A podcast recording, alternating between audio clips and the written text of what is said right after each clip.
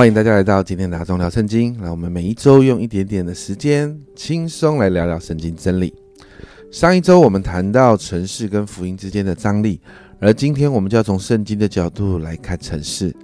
其实圣经对城市的观点也充满了张力，存在着一种好坏拉扯的张力啊。那随着救恩历史的演进呢，圣经对城市的观点。慢慢的，大概从一开始蛮负面的，强调城市的悖逆，最后慢慢的转成好像是比较正面的哈，强调城市的力量，城市是有权势，而且甚至是重要的战略地点。所以今天我们要从哈，我们大概要分两次来谈整个圣经怎么看城市。今天我们要先谈旧约哦，我们要从旧约的城市来了解圣经怎么来看。城市这个演变的过程哦，而这个也会帮助我们明白福音要如何影响城市哦。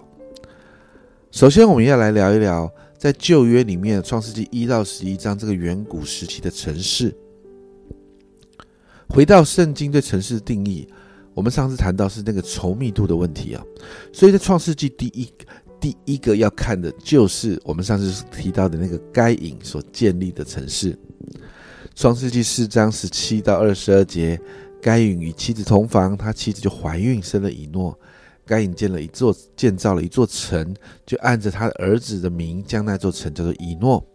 以诺生以拿，以拿生米户雅利，米户雅利生马土沙利，马土沙利生拉麦，拉麦娶了两个妻，一个名叫亚大，一个名叫喜拉。亚大生哑巴。哑巴就是住帐篷、牧养牲畜之人的祖师。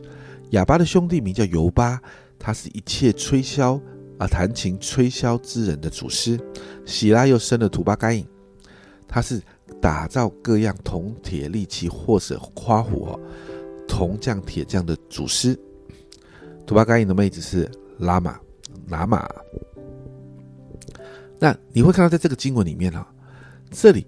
把城市的建立跟文化的起源连接在一起，我们就看到建筑、农业、艺术、科技等等，随着城市建立啊，就开始发迹啊。城市是人类生产旺盛的地方啊。创世纪这段经文中，我们看到人在神之下呢，透过文化的发展，在创造的工作上面，好像变成一个贡献者。城市的生活不应该被视为人从伊甸园被逐出来之后的一种惩罚。相反的，你会发现，城市有能力把人聚在一起，增进生活的安定，还有文化的创生。所以啊，波洛谢这样说：《创世纪》第四章，艺术与机械工程的进步是从该隐后裔的城市产生的，这无疑是深具含义的。不过，我们也不能从这件事推断。文明是罪恶的果子。圣经既非谴责城市，因为你会看到圣经的最后其实是关于城市、上帝之城新耶路撒冷的意象。但是圣经也不谴责艺术工程、机械工程啊，艺术跟机械工程等等这些事情啊。所以就如同前面我们所谈到，城市当中有张力，我们看到人在罪的底下呢，城市把就把城市带进一个负面的状况里面。在创世纪第九啊第十章的第九到第十节啊，经文说他在面前，他在耶和华面前是英勇的猎户，所以所以说像宁路在耶和华面前是英勇的猎户。他国的起头是巴别、以利亚贾、贾尼，都在斯拿地。这个经文在其实讲一个呃，可能在远古时期一个很厉害的人叫宁路啊，他建造了一个国，他的国里面有几个城市啊。巴别以啊，巴别以利亚加亚尼啊，那这些都在一个示拿地的这个地区哦，你就发现强大的领袖建立了城市，但是城市开始进到堕落里头。我们看到其中有一个城市叫巴别，我们就会想到啊，会不会是十一章的那个巴别塔？没错，人在这个地方开始犯罪堕落。那在创世纪十一章的二到四节，这里就说他们往东迁移的时候，在示拿地。遇见一个平原，就住在那里。他们彼此商量说：“来吧，我们要做砖，把砖烧透了，他们就把砖当石头，又把又拿石漆当灰泥。他们说：“来吧，我们要建造一座城和一座塔，塔顶通天，我也要传扬我们的名，免得我们分散在全地。”罪开始来了，该隐的后裔因着罪的影响，他们说他们想要传扬人的名，而这一份企图其实就用在巴别塔这件事情上。这个企图在巴别塔这个地方，这个时候达到了一个巅峰哦。其实有时候我有在想，巴别巴别塔的这个呃这样的一个事情结束了吗？好像没有。你有没有发现每个国家都在盖高塔？每一个国家总是有一栋楼盖起来，然后这一栋楼好像骄傲了几年之后，另外一个国家又有另外一栋比更更高的楼，就就盖过它，然后本来第一高的楼变成第二高的楼。好像我们也不断仍然在做巴别塔这件事情哦，但你看到巴别塔这件事情最后带来神的介入，在十一章的七到八节，经文说：“我们下去在那里变乱他们的口音，使他们的言语彼此不通。于是耶和华使他们从那里分散在全地，他们就停工不造那城了。神变乱了人的口音，让人没有办法沟通，所以没有办法建造城。另外。”你看到宁路所建造的城，经文提到都是在示拿地，在圣经里面，示拿地跟巴比伦是有关的。但以理书一章二节，主将犹主将犹大王约雅敬，并神殿中器皿的几分交付他手，这个他就是尼布甲尼撒王啊，巴比伦王，他就把这器皿带到示拿地，收入他神的庙中庙里面，放进他神的府库中哈。而你知道巴比伦，其实在启示录。在末世，它是一个罪恶之城的代表啊。这是在远古时期的啊，我们说的城市啊。接着我们进到列祖时期啊，而列祖时期的城市，我们就要看到亚伯拉罕跟罗德。亚伯拉罕从乌尔这个大城市啊，乌尔的位置就是在两河流域哦，底格里斯河、幼发拉底河的交界处哦，所以是一个非常丰富的地方啊。所以乌尔是一个大城市哦。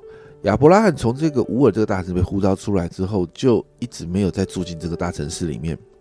他成为一个乡间在乡间游牧的人了。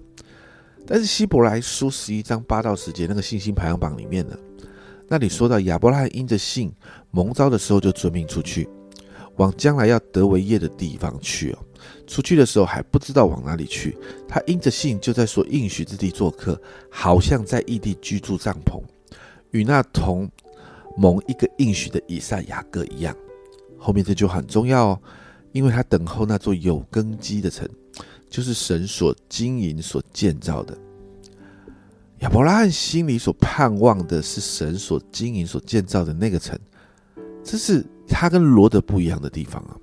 罗德当时呢，他就是一个很容易进入舒适圈的，当时他所在的地方呢，就是索多玛、俄摩拉，被我们称为罪恶之城的地方啊。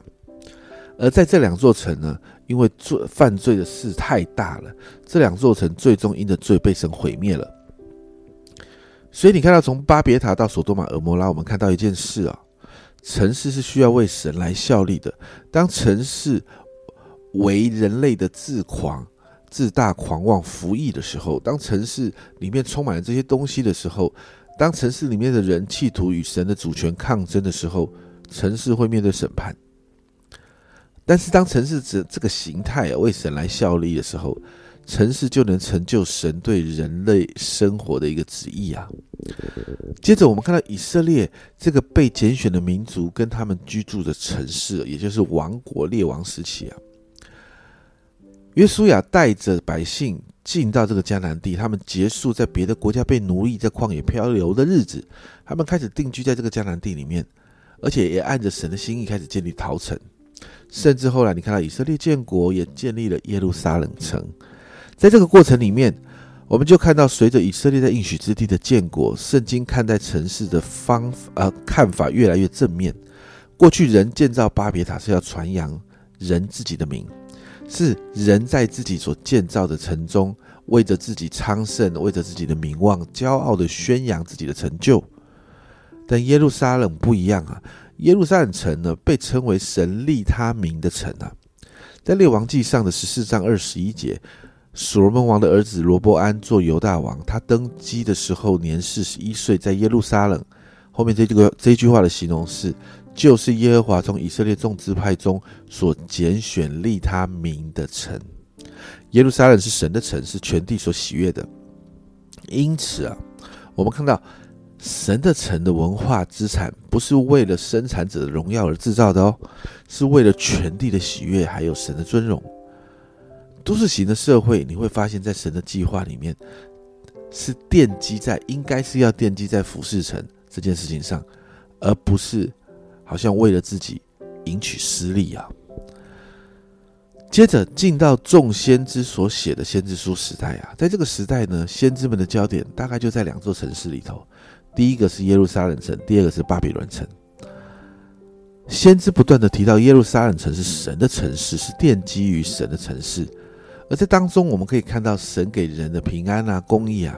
但是你看到巴比伦城哦，是被当成人城呃所谓的罪人的城市的代表，是彰显一群离开神、自私自利、不公不义、罪恶之城的呈现呢。而这样的看法其实延伸到启示录，大淫妇巴比伦最终要面对神末世的审判，而神的城耶路撒冷最终要领受神在末世的祝福，而且被拯救。所以，奥古斯丁这样说：这谦卑的城市，圣徒与好天使组成的社会；骄傲的城，则是恶人与邪恶天使组成的社会。一个死于对神的爱，而另外一个死于对自己的爱。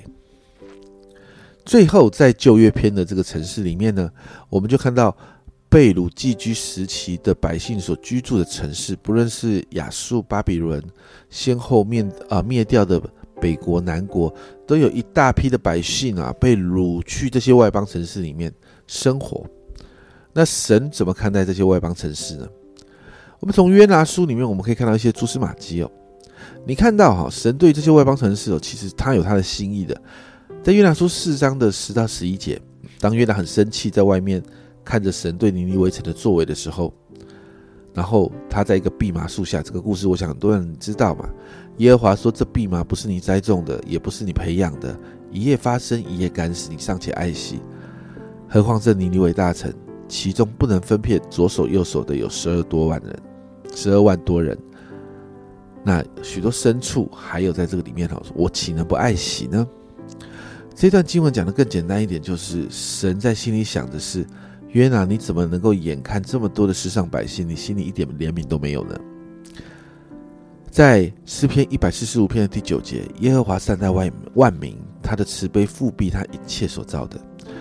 你知道吗？城市是一个人口稠密度非常高的地方，城市里每个平方单位都有比地表其他地方拥有更多神的形象。什么意思？也就是拥有更多的人啊。我们人是按着神的形象创造的，不是吗？